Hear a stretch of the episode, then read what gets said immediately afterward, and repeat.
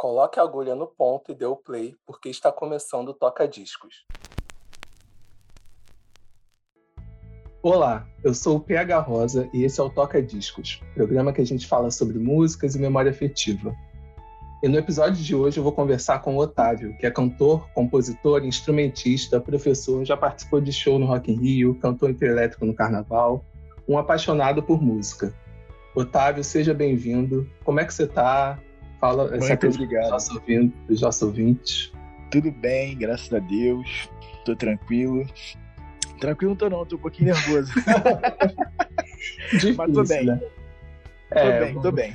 É uma missão difícil, a missão da, desse programa. Uma missão difícil. Eu quero já começar agradecendo aí pelo convite, porque você é um cara que tem um gosto musical que eu admiro bastante.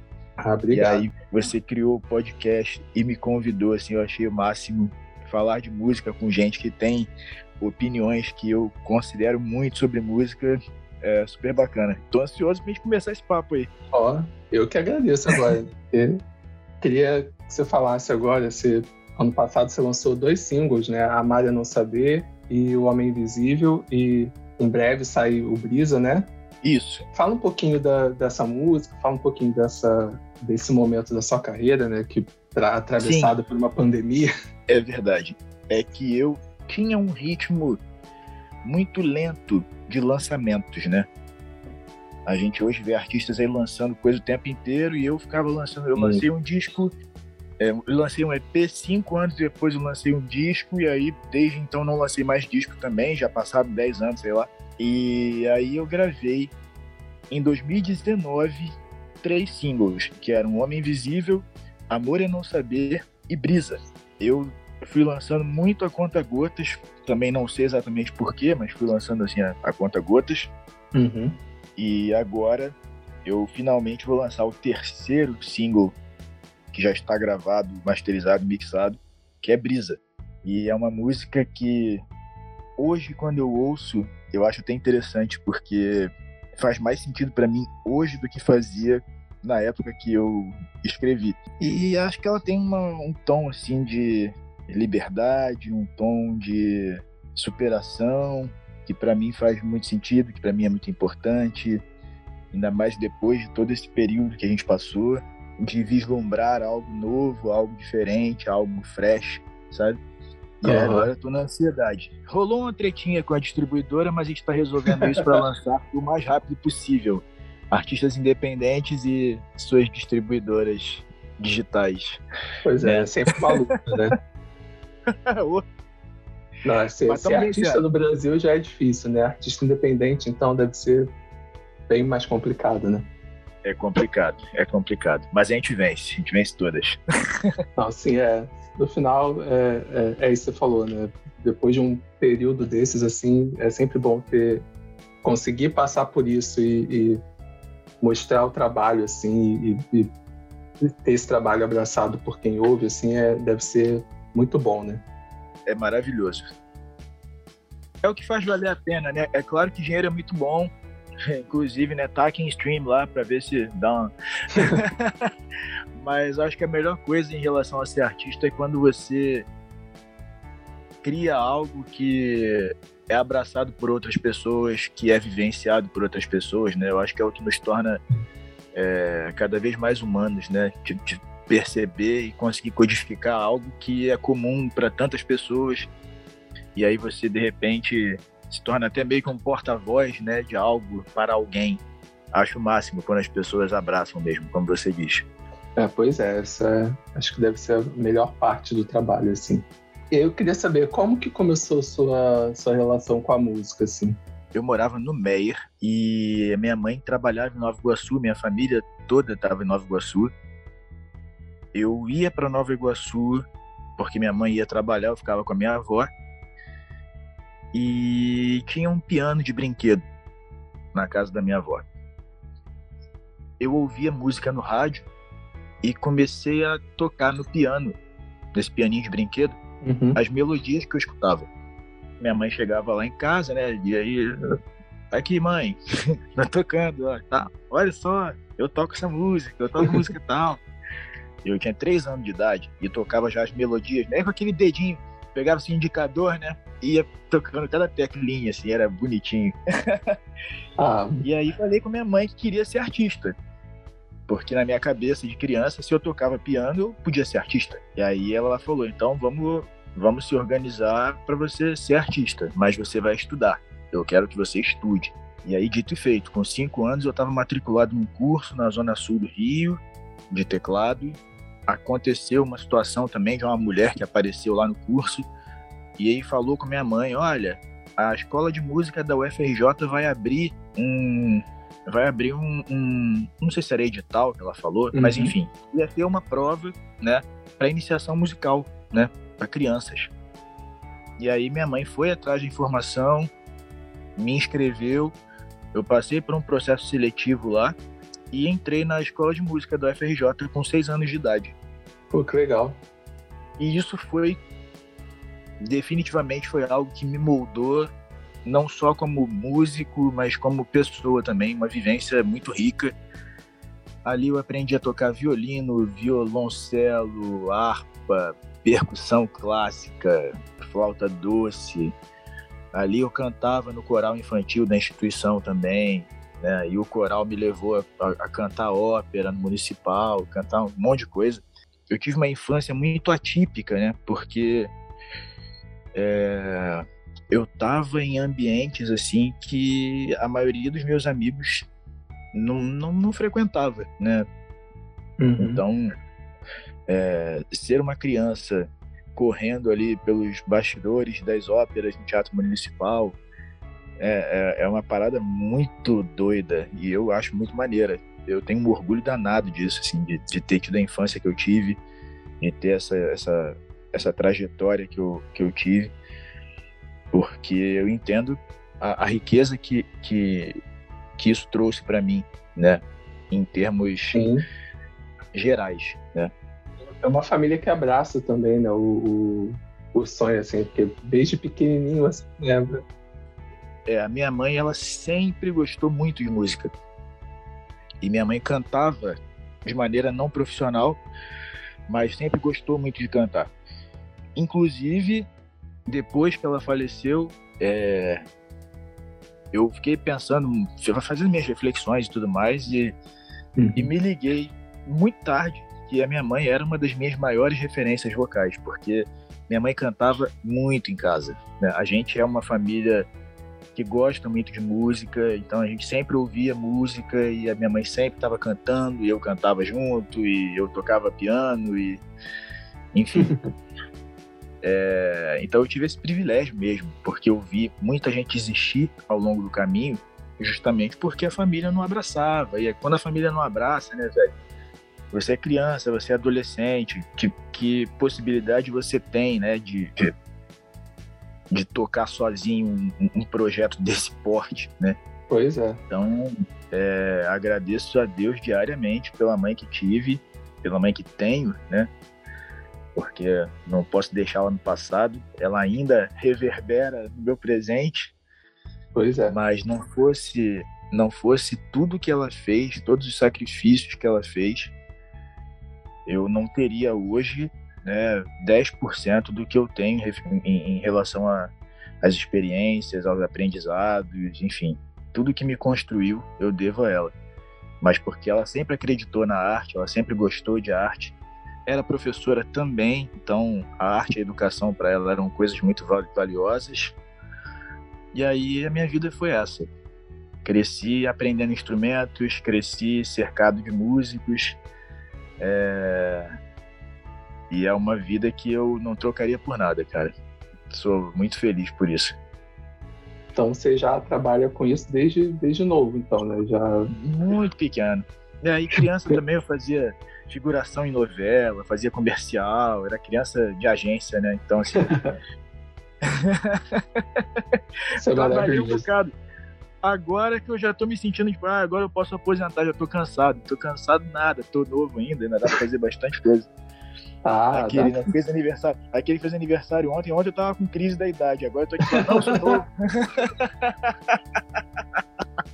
Não, mas eu acho que é, que é, é, é idade não, não, não, diz nada, né, sobre a gente. Idade é número. Idade é, É, número. pois é. O importante, acho que é a gente realmente olhar para trás e, e conseguir reconhecer as coisas boas que a gente teve e olhar para o presente e falar, vou fazer alguma coisa legal disso tudo que eu já vim fazendo e com o que eu tenho para fazer ainda na frente.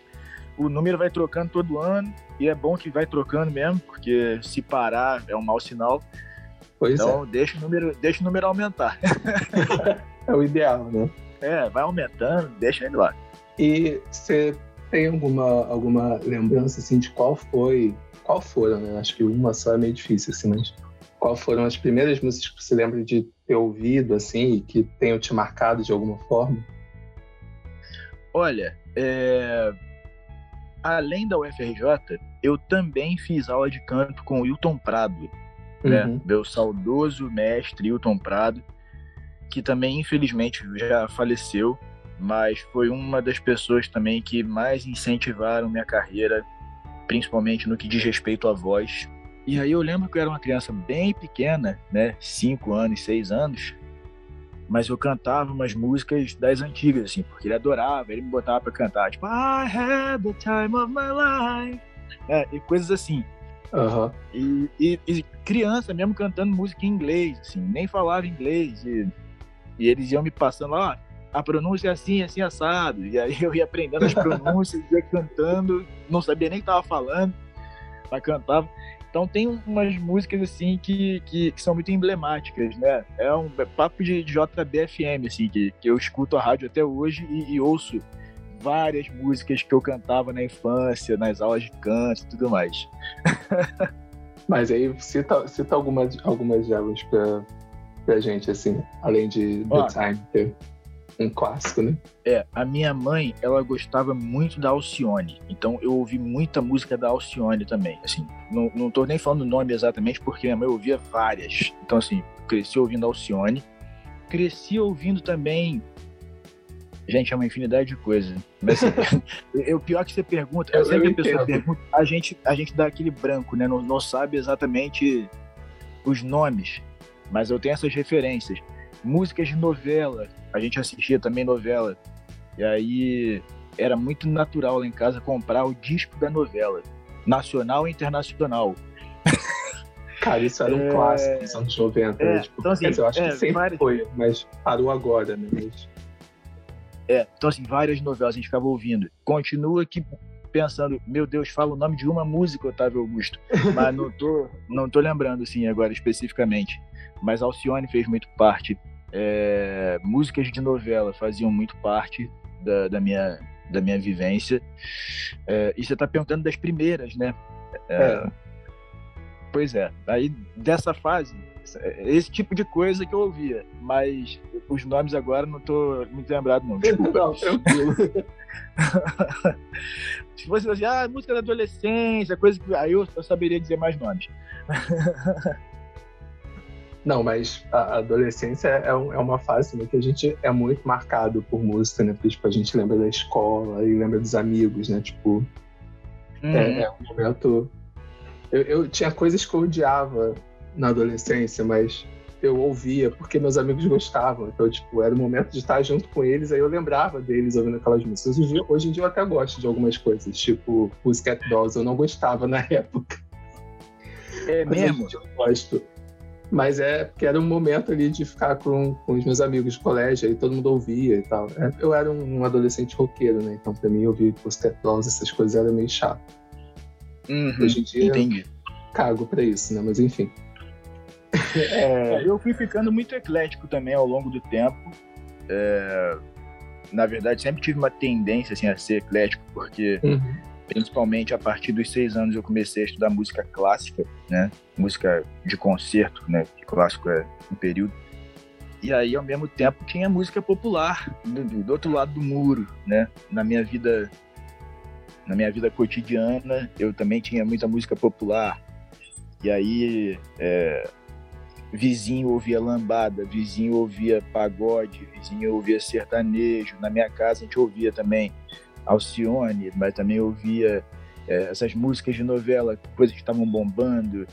É, minha mãe gost, gostava muito também da Nana Caymmi, ouvia muita coisa, assim, né? Nossa. A tendência era realmente ficar ouvindo coisas muito diferentes. E aí eu tive um período obcecado por, por boy bands. E aí era NSYNC, era Backstreet Boys, aquelas aberturas de vozes e a dancinha e não sei o que, eu achava aquilo o máximo. E aí depois de um período voltei a ouvir também uma série de coisas. Aí eu fui um adolescente também que ouvia Silverchair. Tinha um amigão da escola, que inclusive ainda é meu amigo hoje, que é o, que é o Ulisses. Quero até aproveitar para mandar um abraço para ele, porque eu vou mandar o, o podcast para ele ouvir. O Ulisses tocava violão e ele era o adolescente roqueiro, na real. Ele era bem roqueiro. É... Ouvia death metal. Mas coisas é, assim. Eu não cheguei nesse nível. Ele chegou, ele chegou. Ele ouvia uns negócios assim, bem pesados. E, e, era engraçado, porque aí eu levava o violino pra escola, ele pegava o violão e a gente se entendia musicalmente. Mesmo eu sendo o cara que ouvia pop e ele sendo o cara que ouvia death metal. Comecei, inclusive, a compor né, com ele na escola, e compor popular, né, no caso, compor uhum. canções. E aí fui ampliando o leque mesmo. Depois eu tive contato, um contato mais intenso mais para frente, né, na, quando eu, eu estudei musicoterapia também. Nossa, que legal isso. É, eu fiquei um ano cursando musicoterapia e a galera que estudava lá era muito ligada à música popular. Então eu dei uma mergulhada na música popular também. É, nesse período. Lá na Unirio também a galera era muito tinha muito uma pegada de música popular, então continuei sendo influenciado muito positivamente por essas pessoas e aí o leque foi abrindo de uma maneira absurda. Eu comecei a ouvir tudo. Aí hoje eu sou o cara que ouve de, de tudo mesmo. Não, e isso dá para isso dá para perceber pelos seus trabalhos, né? Porque você é, assim, do que eu já já vi e você falando do seu trabalho e você fazendo, é, você, você vai para todos os cantos, assim, né? No, no Rock in Rio você cantou com a Lele, e aí você tem o, uhum. o os blocos. O Jackson, né? Tem outro que é o. Qual é o outro bloco que você, que você participa? Eu agora estou, eu estou sem bloco, mas é, a minha aventura carnavalesca começou com o thriller elétrico, que era o, o bloco dedicado ao Michael Jackson e éramos três cantores. E aí eles me chamaram, eles falaram, olha, eles querem três cantores, tem dois só até agora. E a gente queria ver se você queria participar, um bloco de carnaval e tal. E eu falei, cara, bloco de carnaval. Eu no carnaval, olha só que doideira. Porque eu não era muito esse cara de carnaval, né? Carnaval para mim era viajar com minha família, né? Viajava eu, minha mãe e meu pai. Ia pra uma cidade com praia e fé, né? eu falei, cara, né, um carnaval. E aí falou, não, mas é um bloco temático, um bloco dedicado ao Michael. Aí eu falei, pô, não posso recusar. É Michael Jackson. E aí fui me aventurar pelo carnaval, basicamente com o thriller elétrico. Depois eu fiz uma, umas incursões no New Kids on the Block, passei pelo Empolgas 9 também, e o último foi Carrossel de Emoções. E me ah, perdoem se, de algum. É, o Carrossel foi o mais recente. É, e agora também saí do Carrossel. E vou tocar meus projetos aqui autorais, né? é, e você falou uma coisa agora que eu, que eu, eu ia perguntar, mas, mas eu, eu agora que me chamou a atenção, assim, que é você falou que você levava o violino para a escola e o seu amigo levava o violão e tal. Como que era, assim, uhum. isso, assim? Porque você falou que é, você era a criança diferente, assim, que você estava música e tal. E como que era a relação com as outras crianças, assim? Tipo, eles achavam estranho, achavam legal? Como é que era isso? As pessoas sempre foram muito curiosas em relação a isso, né? Porque hoje também eu acho bem mais fácil você encontrar crianças nas escolas que estudam música, né? Inclusive, Sim. música se tornou uma matéria obrigatória, hoje é um componente curricular obrigatório nas escolas, então, bem ou mal, todo mundo tem que ter uma experiência musical dentro da escola, mas a gente está falando de anos 90, principalmente, né? Sim. Que... E, assim, o transporte, no caso, eu morando na Baixada Fluminense, né, o transporte era péssimo, a gente não conseguia chegar com rapidez nos lugares, sempre perdia muito tempo para ir, muito tempo para voltar, era desconfortável E na cidade também que eu morava não, não tinha um, um, um, não tinham cursos de música, né, assim, desse tipo. Né, uhum. Aula de violino em Nova Iguaçu nos anos 90 era um negócio muito difícil de se encontrar. E aí era uma relação de muita curiosidade, primordialmente, porque eu era quase um ET, né? Imagina. Tocava violino, tocava, tocava violino, tocava harpa. Um moleque de 11 anos de idade, 12 anos de idade, com o violino na mão. E eu levava o violino para a escola porque eu saía da escola, almoçava ali perto da escola mesmo e ia para o Rio, né? Vinha aqui para a cidade do Rio de Janeiro para estudar música. Isso acontecia às vezes três vezes na semana, duas vezes na semana. Então, assim, não era muito justo que minha mãe saísse de onde tivesse para me buscar e ainda ficar carregando o violino. Pois é. Aí eu levava o violino para a escola. E aí ficava com o violino na escola. Não, nem sempre eu tocava violino na escola, né? Mas eu estava sempre com ele lá. As pessoas viam o case do violino, né? E ficavam perguntando curiosidade era, era a vibe da galera, né? De tipo, nossa, mas você toca violino? violino? Eu nunca vi um violino. Pode abrir aí para eu ver? Aí eu abria, as pessoas viam. Aí é, fluía. Cara, Acho que foi legal também. As pessoas, as pessoas até hoje, quando eu encontro que, que eram da, da época da escola, mas quando não tinha tanto contato, nossa, você tá na música ainda, né? Tipo, a música é sempre algo que, que as pessoas falam quando me encontram, quando me veem, né? Me associam muito à música ainda. Eu acho isso o máximo. Que bom, né? E voltando aqui também às experiências musicais, né? Que você falou da Lelê, eu trabalhei com o Team do Passinho num projeto muito maneiro, que era o Dream Team Canta e Dança Jackson 5. Ah, Foi um projeto lindaço. Foi um projeto lindaço, lindaço, lindaço. Foi um projeto que mexeu muito comigo também, é, artisticamente, pessoalmente e tudo mais. Uhum. Me trouxe assim, um, um sentido novo para algumas coisas, até em relação à questão racial, né, a negritude.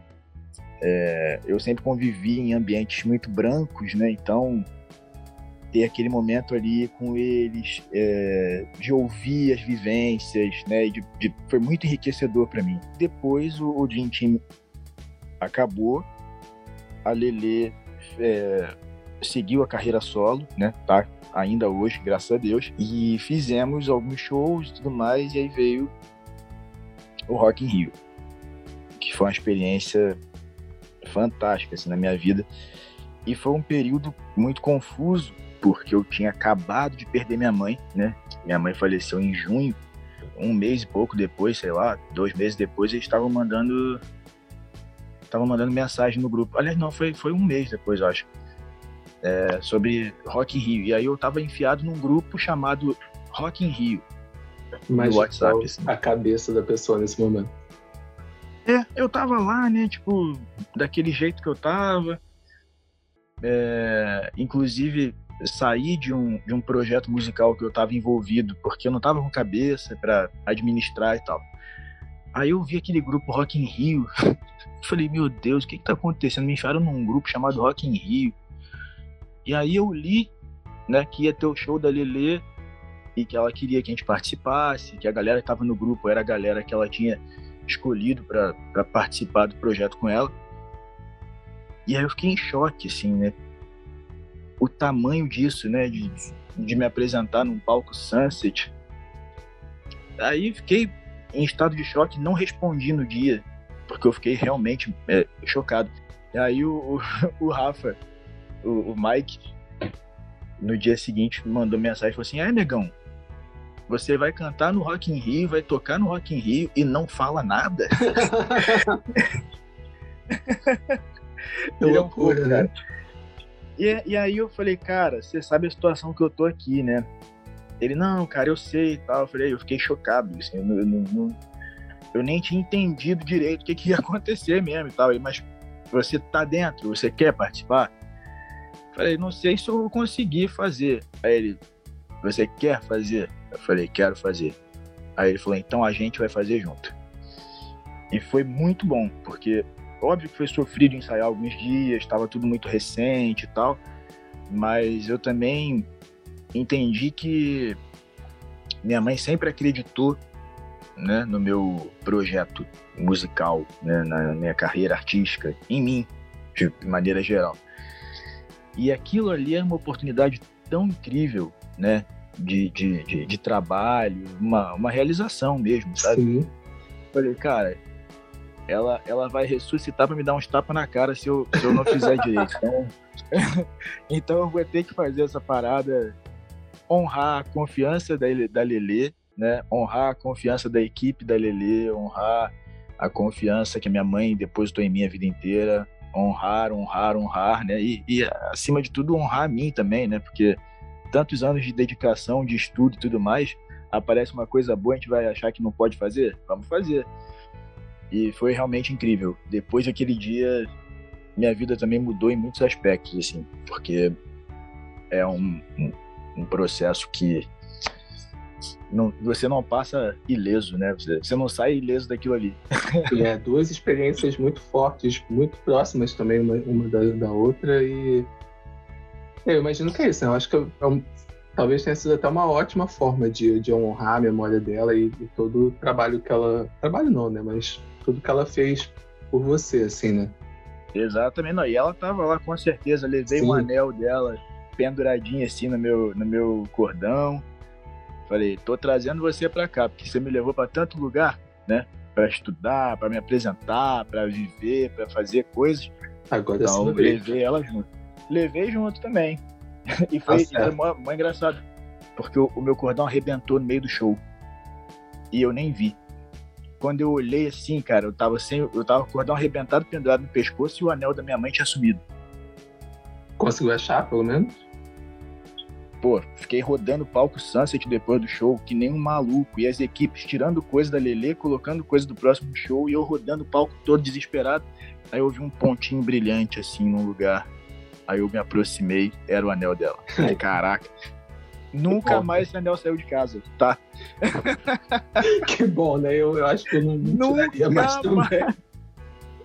nunca mais esse anel saiu de casa. Eu prometi pra mim mesmo, nunca mais eu tiro. Assim, eu só tiro dele de casa se eu for me mudar. Aí eu levo para a casa nova. De resto, nunca mais. não, tá certo. É... Cara, incrível isso. É... Bom, mas agora vamos pro, o tópico principal, que foi o, o disco que você, que você escolheu, né? Sim. Que é o segundo álbum do Seal, que é o, o, o auto-intitulado. Seal. Né? pois é, é, lançado em 94.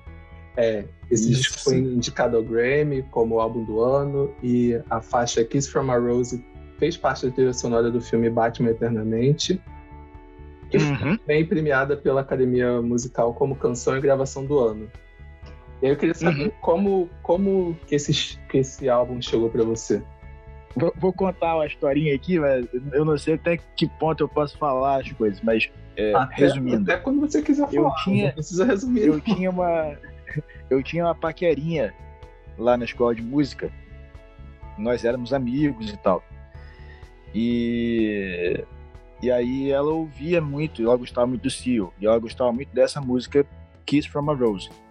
E aí um dia a gente tava lá conversando e tal, não sei o que, ela falou da música. E eu fui ouvir a música, a música é linda.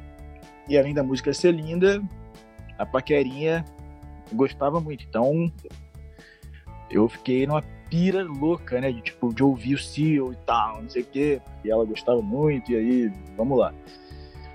Gostei muito da música, fui procurar o disco. E o disco me impactou mesmo, assim é um disco que realmente até hoje é, a gente conversou antes de começar a gravar, né? Sim. Sobre não sobre ter um disco só, né, favorito, que é, é muito complicado. Muito. Mas esse disco é o disco que fala de um momento muito importante da minha vida, né? Essa paquerinha aí foi uma coisa que me moldou também bastante. É... E o Cio, ele foi um cara que eu tive essa identificação. Eu olhei ali e falei, cara, eu quero ser que nem ele. num primeiro momento foi isso que eu pensei. Eu quero ser que nem ele. Ele tem uma voz linda, uma voz marcante, ele tem presença, ele escreve lindamente. E eu nunca tinha ouvido falar desse cara, sabe? Eu fiquei. Eu falei, mano. Se... E até hoje, né, quando eu faço qualquer tipo de, de, de, de reunião para falar sobre. para brifar alguma coisa e tal, uhum. sempre que eu posso eu falo do Seal, porque eu acho que o Seal é um artista completíssimo. E, e numa época que eu como eu já disse, né, eu, eu frequentava muito ambiente frequentado por brancos e tudo mais. Sim. É, então eu acabava, eu acabei numa época tendo muita referência musical de artista branco. E eu não sou branco, então naturalmente a identificação não era tão grande, né? Eu ficava meio ouvia, gostava, né? eu consumia, mas quando eu bati o olho no Cio, eu falei, eu quero ser, sabe? Eu quero ser esse. Isso nunca tinha me acontecido, né? Com, com, com algum artista. E eu queria ser o Cio, eu queria fazer as coisas que o Cio fazia. Eu queria escrever música é, romântica e tal, porque o Cio fazia aquilo lindamente. E o próprio disco é um disco riquíssimo, né, em termos de sonoridades. Eles exploram uma porrada de coisa, de elemento, de instrumento. Então, foi um, um, uma experiência, assim, absurda de, de, olhar aquilo e falar, cara, eu, eu, eu quero ser tudo isso aí. Quantos anos e aí essa foi... Ah, uns 14, uns 14, 15 anos que é bem a, a, época que a gente começa a moldar de fato muito do, muito do nosso gosto, assim, né? Sim, exatamente. E foi o momento ideal. Ali eu, eu tive consciência, assim, de como eu queria ser artisticamente, né? Uhum. Porque no meio do, do, do, No olho do furacão, tu nunca sabe o que, que você quer fazer. Aí eu vi o Cia eu falei, é por aí. É bem por aí. Tem aquela capa que eu acho maravilhosa, né, o disco ele me pega assim de, de todas as maneiras, porque eu, eu, gosto da capa, eu gosto das músicas, eu gosto de tudo. O Seal tem essa coisa, ele é meio modelo, né? E ele faz umas poses, umas paradas assim. Ah, é, ah, que eu acho linda demais. A capa é linda, é linda, linda, linda. E, e se tornou meio que uma logo do Seal, né?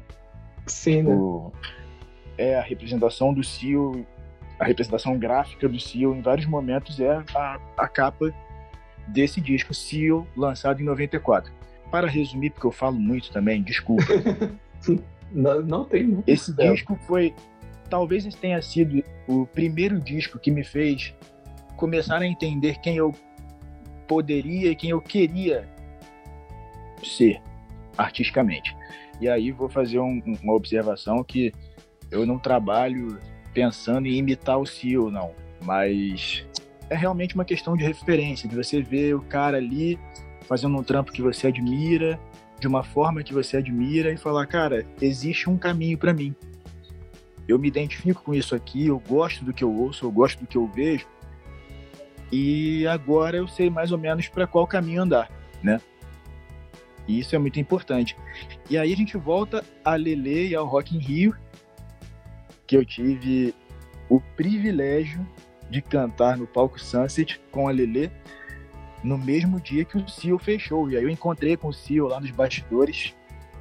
Você respondeu foi lindo. Você ia perguntar desculpa. Não, não, pode. Tá, tá perfeito isso. Encontrei com ele lá, assim, não, não, parei para conversar e tal, não foi possível, infelizmente. Mas a gente se esbarrou e aí eu cumprimentei ele e tudo mais. E foi assim. Fiquei, nossa, gente, eu falei com o Cio, o Cio me respondeu, o Cio me viu, o Cio, por segundos, soube que eu existia.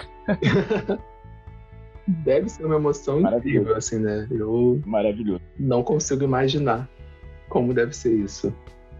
Pois é. E aí, assim, é muito difícil você escolher, né? Um artista, um disco, uma pessoa mas dentre os artistas que eu admiro, né, o Seal tá ali na cabeça da lista, sabe?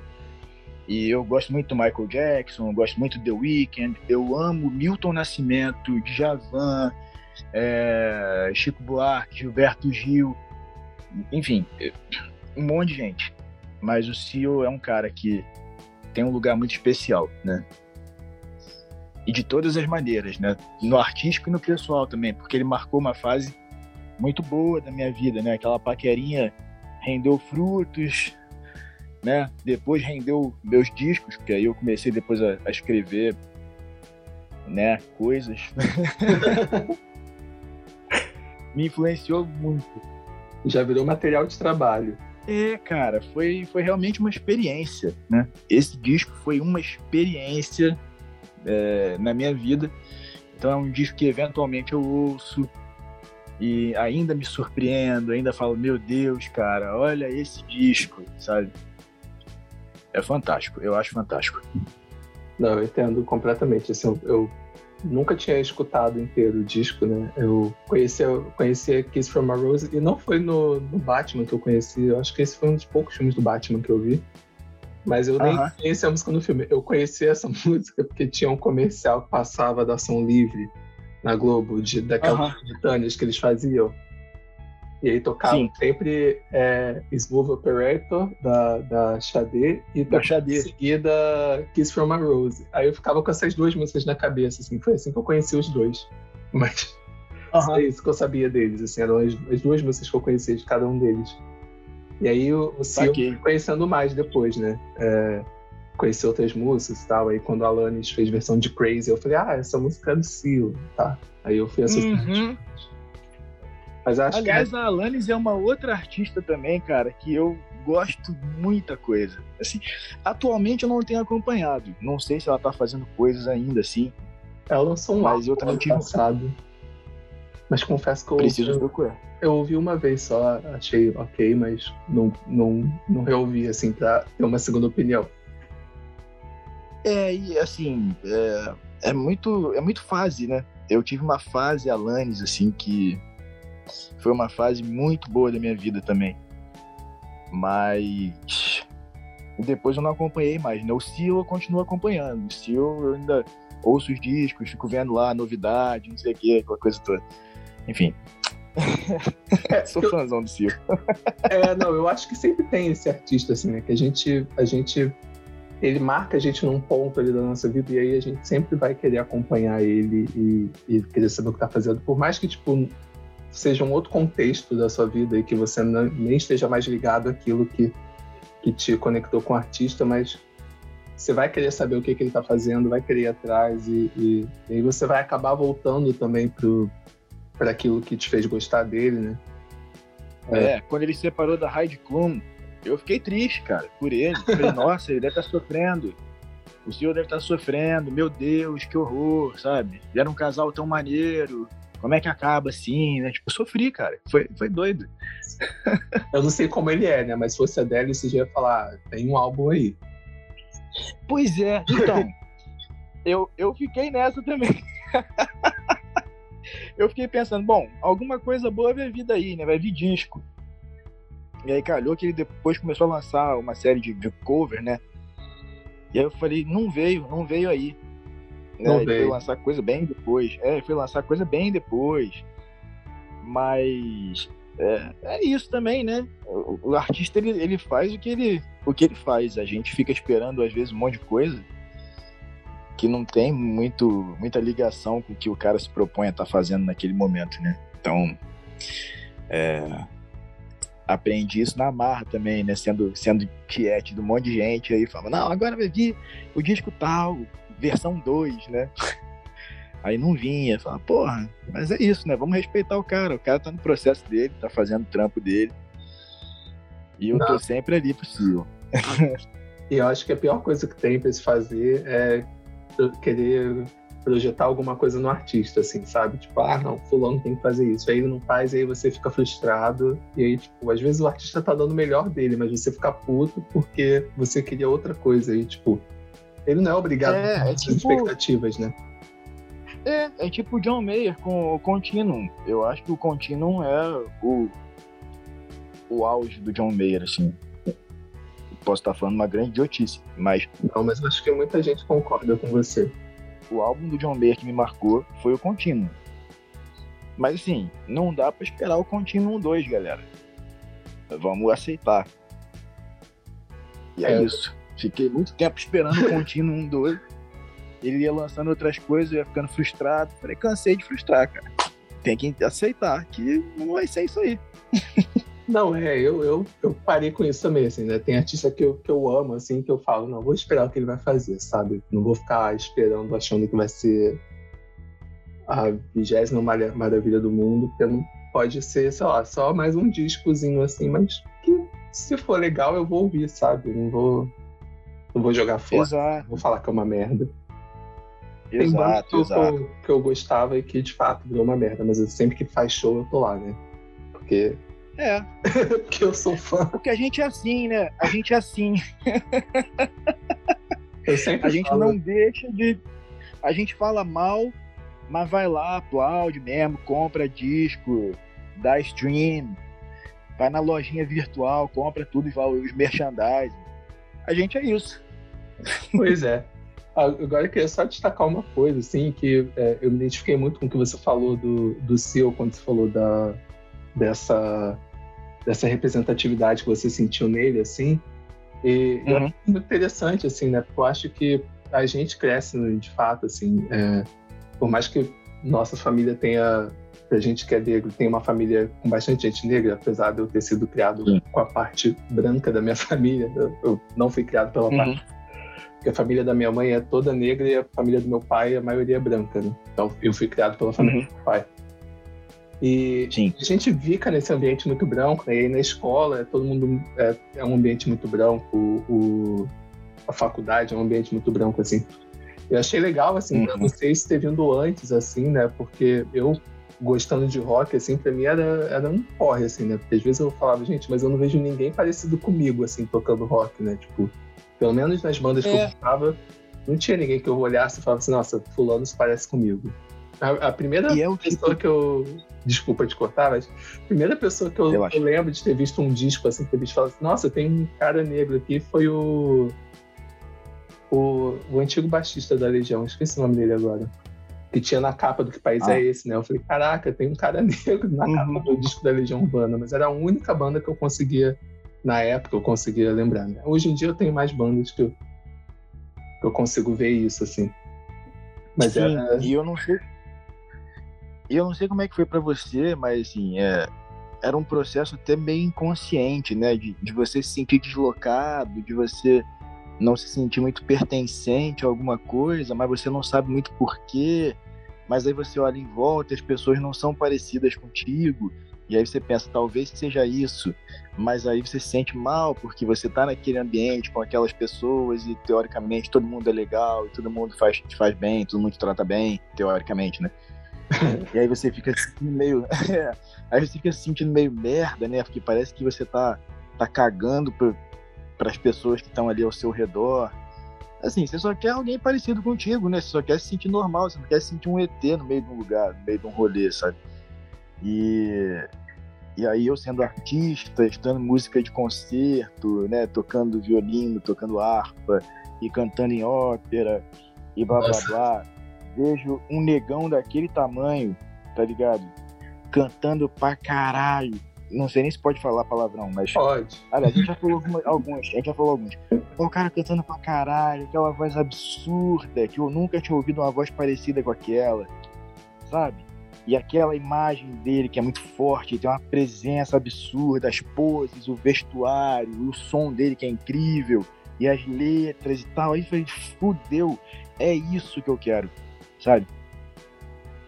E às vezes não é uma parada muito consciente, assim, né? Às vezes você sente falta de algo que você não sabe o que, que é. Sim. E aí você vê uma pessoa que te representa e aí você fala, era isso. Agora eu entendi o que, que me faltava. Faltava alguém parecido comigo. para eu entender que eu posso fazer isso aqui, para eu entender que é viável. Né? Alguém já abriu o caminho. Óbvio que tiveram vários outros cantores negros, né? Que, que, é. que se destacaram. Michael Jackson é um deles. Você falou é, do maior mas... deles, Milton Nascimento. Milton Nascimento, pelo amor de Deus, né? O maior. É Deus no céu, Deus no céu, Milton na terra. É... Exatamente isso. E então assim, existem vários caras, mas naquele momento da vida me veio o Seal e encaixou, né? Encaixou com o que eu tava procurando. E aí foi sucesso. Comecei a ouvir loucamente o trabalho do cara, comprei todos os discos que tinham disponíveis na época.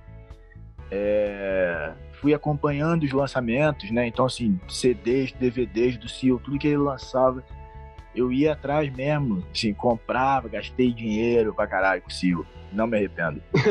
é uma referência, é uma referência até hoje. Vira e mexe, eu tô lá ouvindo disco do Seal e falando, cara, esse cara é brabíssimo. Não, eu, eu do pouco que eu vi dele assim ao longo de, da minha vida assim, eu tudo eu achava incrível assim. Quando teve um ano que eu que eu fui ao Rock in Rio e ele fez um show com a Xenia França e eu sou apaixonado pela Xenia. Uhum. Eu, vi, eu, eu não consegui parar para ver o show inteiro, mas eu, eu cheguei no, no meio do show e tive que sair porque eu ia ter um outro show que eu ia ver uhum. no palco. Daí eu falei, cara, eu vou conseguir ver um pouquinho assim. Eu achei incrível a apresentação assim dos dois. Eu falei, meu Deus. Que foi esse show aí do, do Rock in Rio da, da 2019, né? Não, com a Shane eu acho que foi 17, eu acho. Não, foi, foi esse que eu participei. Eu fiquei eu lá lembro. assistindo. Tem, tem, tanto tempo que eu não vou a um festival que pra mim, sei lá. É, festival, se já fui, não lembro, né? Tanto tempo, já faz é, 84 é anos. Ele veio, ele veio, dois anos seguidos, né? Eu não sei qual dos dois que ele. Eu sei que ele veio dois anos seguidos no não, Rock in Rio, mas eu não é, sei qual um... que ele tocou com a, com a Xenia. É, com a Xenia foi esse último que eu participei. E o, o, a, teve uma outra edição que ele participou, que ele inclusive, assim, ele, ele tava lançando um disco, né, desses agora mais recentes e tal, cantou muita música desse disco, mas ele tava lançando o material, então assim, a galera não conhecia. E aí eu fiquei, putz, sabe? É... Fiquei naquela, naquela neura, né? Tipo assim, meu Deus, sabe? Como se eu precisasse também defender o CEO pra alguém, né? Mas, mas eu ficava assim, tipo, poxa, o cara tem tanto hit, sabe? Ele podia fazer um show de festival mesmo, assim, um hit atrás do outro, metralhadora. Mas ele tá ali, ó, cantando as músicas do disco novo, apresentando disco novo. Mas será que a galera vai receber bem? Será que a galera vai tratar ele bem? Eu fiquei, tipo, preocupado, sabe? A reação né? dele. Fiquei, eu fiquei meio desesperado, assim, tipo, as pessoas não podem ser grosseiras com ele, sabe? Ouçam o cara, respeitem o cara. Mas que ele podia fazer um show mais fácil Podia. aí parece que é amigo do cara, né? Parece que vou mandar uma DM pra ele, nego, muda esse set aí, bota mais uns hits pra galera te aplaudir muito, que você merece. Assim, ele foi aplaudidíssimo, respeitadíssimo e o cara é foda. É, mas é, é isso, é um artista que já tem já tem sua carreira bem consolidada, assim, né? Acho que ele não precisa precisa pedir permissão para ninguém para fazer nada, né? Exatamente. Exatamente. Eu, eu, já, eu já passei por isso, assim, festival, né? De ver show e aí artista fala, ah, vou lançar show novo aqui. Tipo, vou lançar música nova aqui. E aí, tipo, o público até ficava assim, meu Deus, o que tá acontecendo? É, o que está acontecendo? Natasha Caldeirão, né? É, o que tipo... está acontecendo? É, quem é aquele ali, né? É policial disfarçado. policial disfarçado. Mas é, mas é isso, assim, tipo, é, mas eu acho que ele tem, tem culhão e tem, e tem estrada para fazer isso, né? Tem, tem. E você tem direito de defender, afinal é, é o artista que você que, que representa muita coisa para você, né? Então, é, é exatamente. eu admiro mesmo, sou fã, sou fã, gosto demais, assim. É, e tenho uma sensação de, de gratidão, né?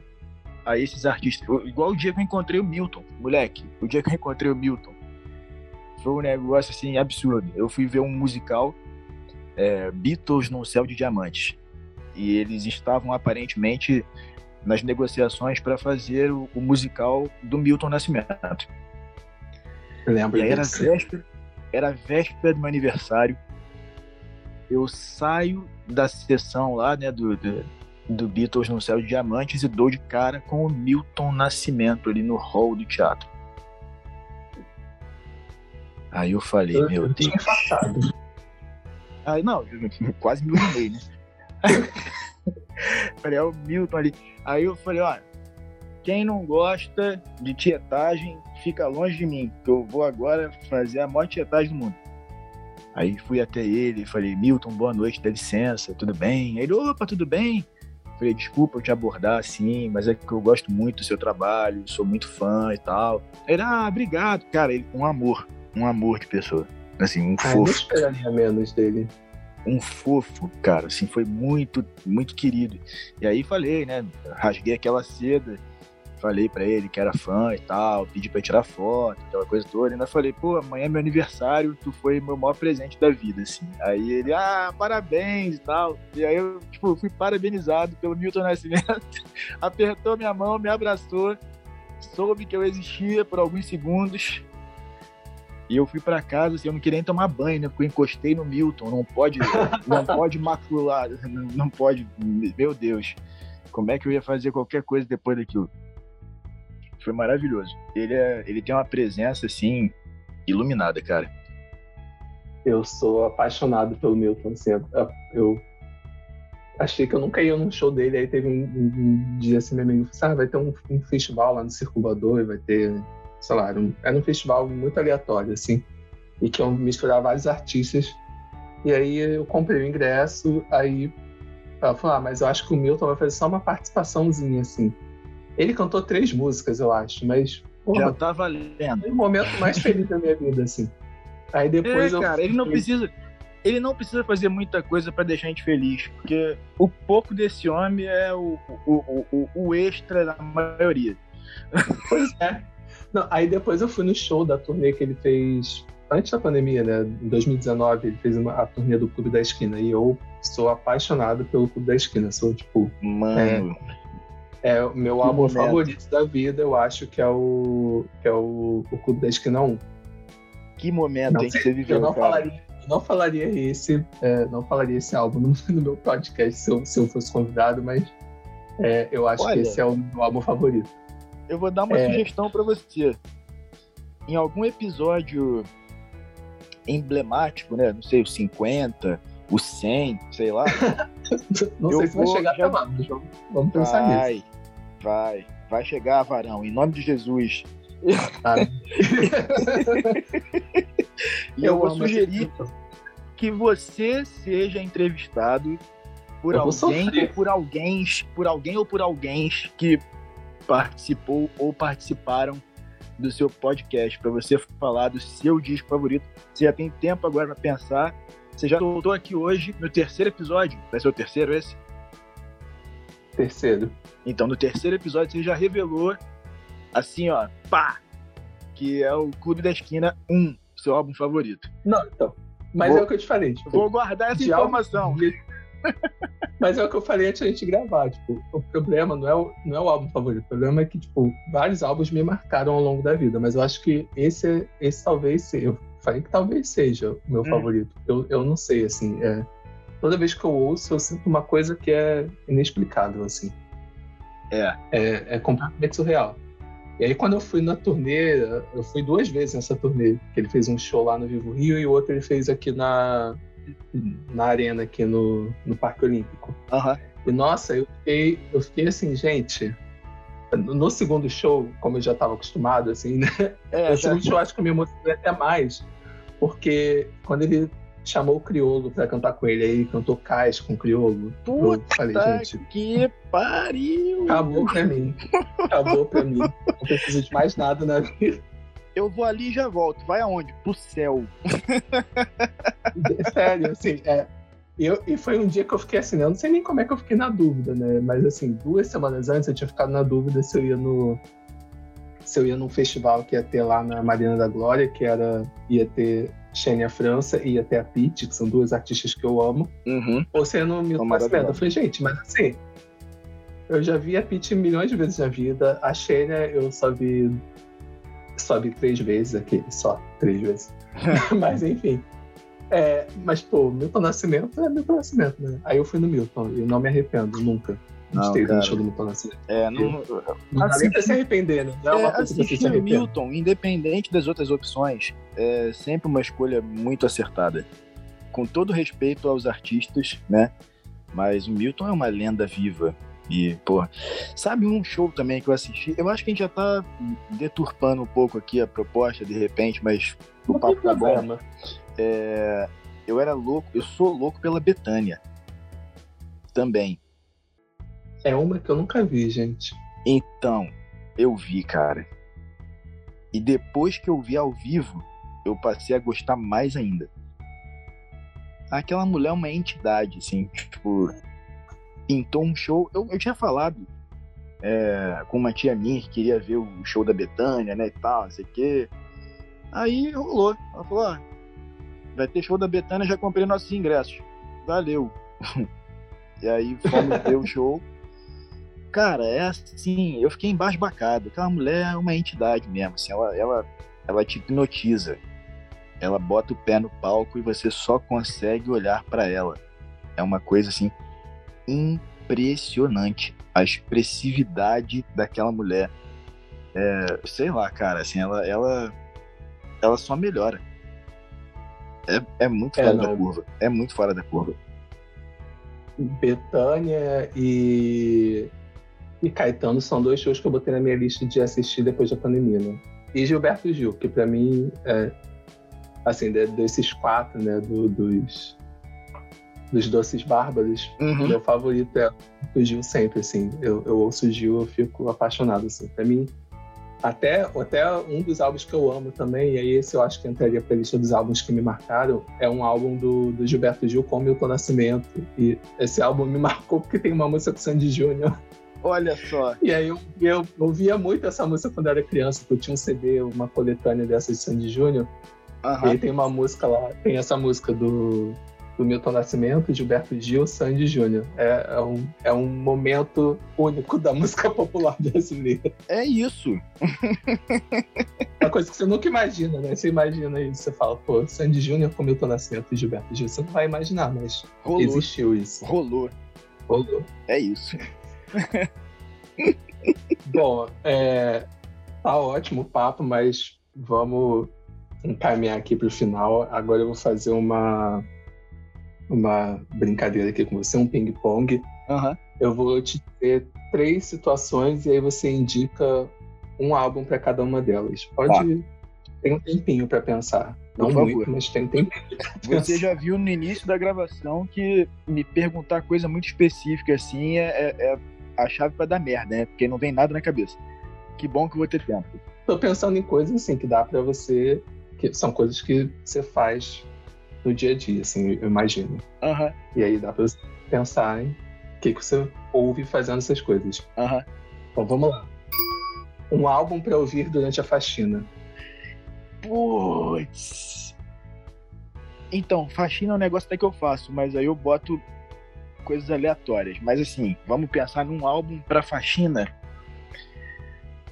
É... Pode pensar numa música de um álbum. Pode Não, eu vou, vou, vou, num álbum mesmo, assim. Porque também já aconteceu. É porque eu não tenho hábito de ouvir álbuns fazendo faxina, mas já rolou várias vezes. Pietá, Milton Nascimento. Ai, perfeito. Porque é uma perfeito, faxina é muito... emocional e uma faxina física, né, ali.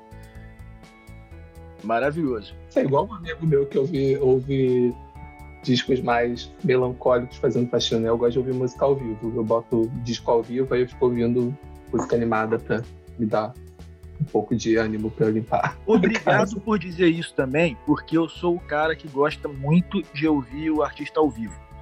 Qualquer coisinha eu tô lançando lá no YouTube, procurando versão ao vivo no YouTube dos artistas, nego fica meio, meio. Até eu conheci um cara que é gringo, tava na casa de uma amiga minha, uma, uma época, e aí eu fui mostrar para ele uns artistas que a gente tava falando sobre, e aí ele falou assim, por que que você bota tudo no YouTube? Não tem no Spotify esse pessoal? Falei, tem. Aí ele, então por que, você não põe lá? Versão do disco. Falei, porque eu não gosto tanto. Aí, é sério? Falei, é, eu prefiro ao vivo, tu vê como é que o cara é realmente, né? Tipo, sei lá dá uma impressão assim de mais mais sinceridade na coisa. E aí a gente ficou trocando essa ideia, porque ele ele disse que a galera lá não tem esse hábito, assim, a galera da bolha dele, pelo menos, né? Porque a gente não vai falar pelo país inteiro. Mas ele estranhou, porque a gente aqui botava muita coisa ao vivo no YouTube para ficar acompanhando e ele não, tem essa ah, eu amo. É, eu também gosto. Acho, acho até melhor música ao vivo. mas é, a melancolia ela tá presente mesmo assim, na minha vida. Então assim, quando eu faço faxina, eu faço faxina tipo estou tirando a sujeira da casa, né? Aquela coisa mais e aí eu estou limpando também o meu interior, ouvindo uma música escorpiana. Muito bom. E tá, Milton Nascimento, é um disco que eu acho maravilhoso. Um álbum para dar de presente pro crush. Depende, né, de quem é a pessoa. Mas peraí. My Beautiful Dark Twisted Fantasy, do Kanye West. Nossa, usou esse aí. é porque aquele é disco ali já, já diz a que veio, entendeu? Se é crush, você tem que ser mais é, objetivo. Já, já lança aquela safadeza braba mesmo, ó. Ouve isso aí. Já começa pela capa, né? Exatamente. Se tu gostar disso aqui, tu vai gostar de mim, é só chegar. Já deu o recado. Tem que ser dado. E um disco para relaxar depois de um dia agitado. Paulo Henrique Rosa, você me fudeu agora. Peraí, deixa eu pensar. Cara, eu vou falar um aqui que eu fiz há pouco tempo. Eu tenho o vinil do Dark Side of the Moon. E aí. Maravilhoso. Eventualmente, eu sento na minha poltroninha, ligo a abajur, assim, aquela luzinha indireta, fico ali com os cachorros e tal, interagindo, mas, tipo, fazendo aquela higiene mental, assim, gastando a onda. Acho que é isso. Aí, ó, entendeu? O conceito é exatamente esse. É, é cachorro no colo, carinho no cachorro, esquecer o dia, assim, ainda mais que o dia foi um dia merda, tu esquece o dia. De preferência faz aquele escalda-pés, tá ligado? Lança um alecrim, sal grosso, aquela água quentinha, bota o pé ali, toma um chazinho, Perfeito. um café para relaxar. É isso.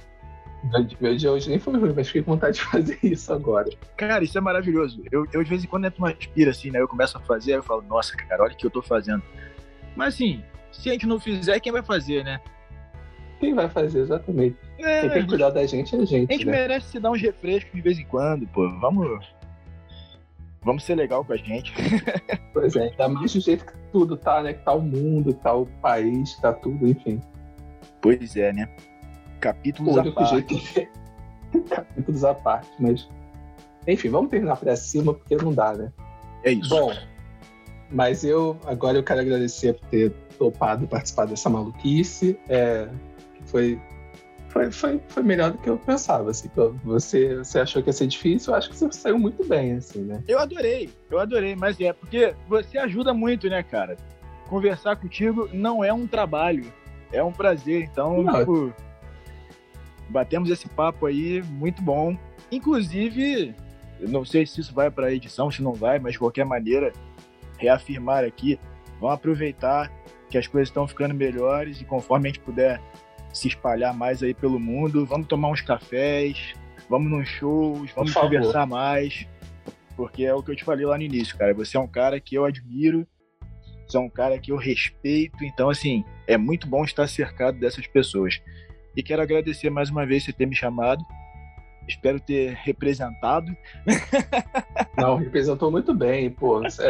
Só essas coisas que. É, eu, vou falar isso, vou repetir isso depois, mas cada episódio tem uma playlist aqui. Você já me deu muito material para montar essa playlist aqui. Vai ser um, pelo visto, vai ser uma playlist melancólica. Melancólica. Ah, não tanto assim, né? Mas, pô, Milton, Alcione. É, Alcione é um pouco. Alcione e Milton seguidos, assim, é uma melancolia boa. É. Não ligo. É, mas enfim, não. mas. Pra mim, quanto mais melancólico, melhor, inclusive. Bom, eu que fui um, um, um, adolescente emo e sigo emo até hoje, então pra mim é. É, é de boas melancolia. Se lidar muito bem com ela. É isso. Mas enfim, eu também agradeço. É, quero deixar dizer que é recíproca a minha admiração por você também. É, vou seguir acompanhando seu trabalho, já já acompanhava assim um pouquinho de longe, mas acompanhava e agora tá mais quero acompanhar um pouco mais perto. É, e muito obrigado por ter participado. Como eu disse, é uma loucura escolher uma coisa só para falar, mas enfim. Porque não dá para falar de tanta coisa assim também, né? Não dá para falar de 10 álbuns em um programa só, senão teria que ser 10 programas, mas enfim. Pois é. é. Muito obrigado por participar. E para você que ouviu até aqui, não esquece de seguir o arroba Toca Discos Pod no Instagram e de escutar e salvar a playlist do episódio que está no link na descrição. É, esse programa foi editado pela Daniela Chan e muito obrigado pelo seu tempo e até o próximo episódio. Tchau, tchau.